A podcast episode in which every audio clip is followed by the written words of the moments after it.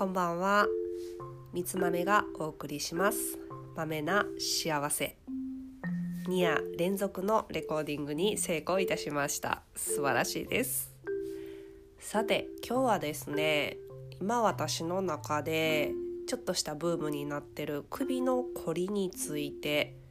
首がふわっと軽くなるワークをご提案していきます。で首がねどうして凝るのかとかうーんまあ首が凝るって具体的にどれぐらいの負荷が首にかかってるかとかはねそっちの方はあのブログでコテコテに書いててちょっとあのなんか数字だとかねなんかいっぱいになってしまったのでこちらでは具体的なワークの方を提案していきたいんですけれども、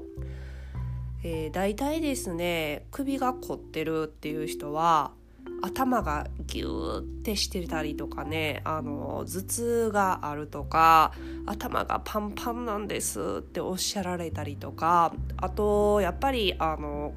首と肩頭つながってますので、まあ、全身つながってるんですけれども一緒に肩が凝ってもう肩がもうこの肩外して洗いたいぐらい凝ってるんですって言ってなんかもうそれはうわー大変ですねってね思わずこうあの心の底から「うわ大丈夫ですか?」ってなってしまうようなねあの体の方とかがたくさんうちには来られるんですけれども。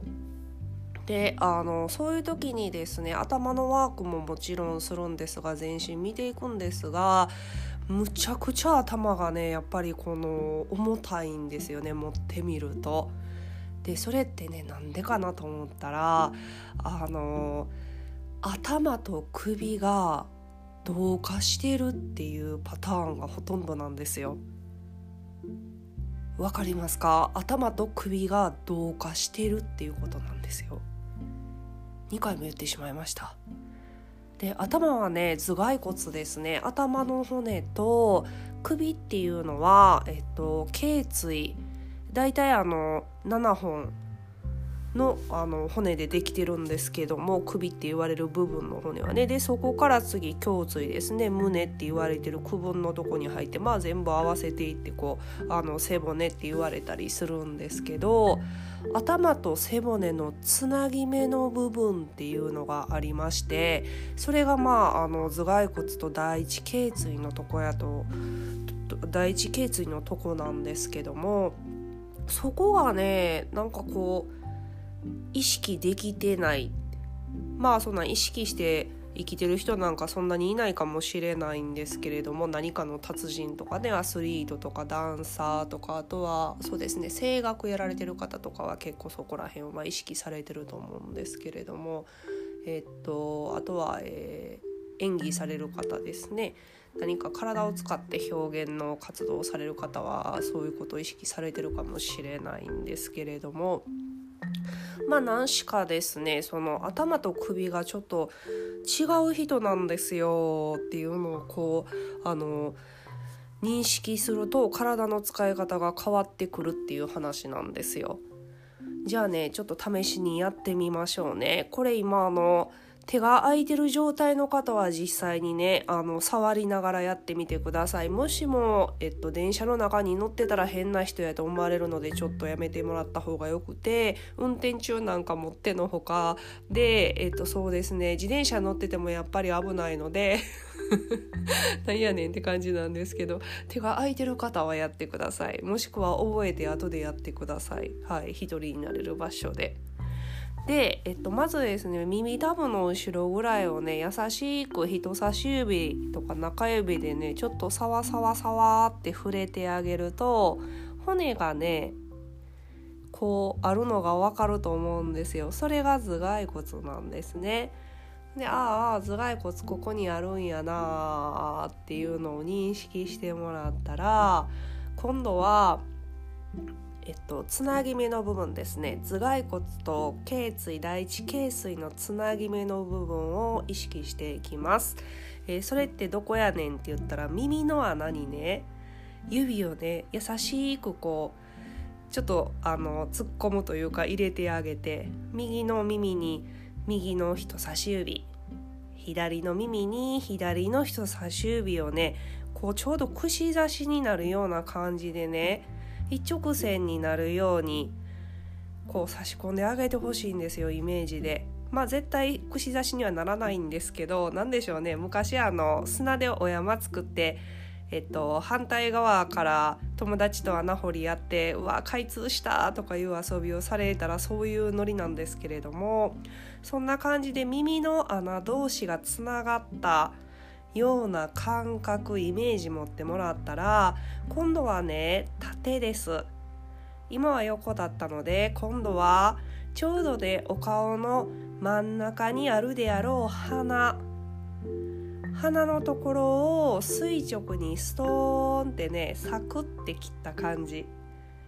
その鼻の線と、えー、突っ込んでる耳の線。縦と横のちょうどね当たるところぶつかる十字に当たるところが頭蓋骨と第一頸椎のつなぎ目なんですよ。でね大事なこと言いますよ。頭が重いのは骨の重さもあるんですけどまあ脳なんですね脳みそなんですね。でその脳みその住処っていうのは今意識してもらった横は耳の穴のライン。縦は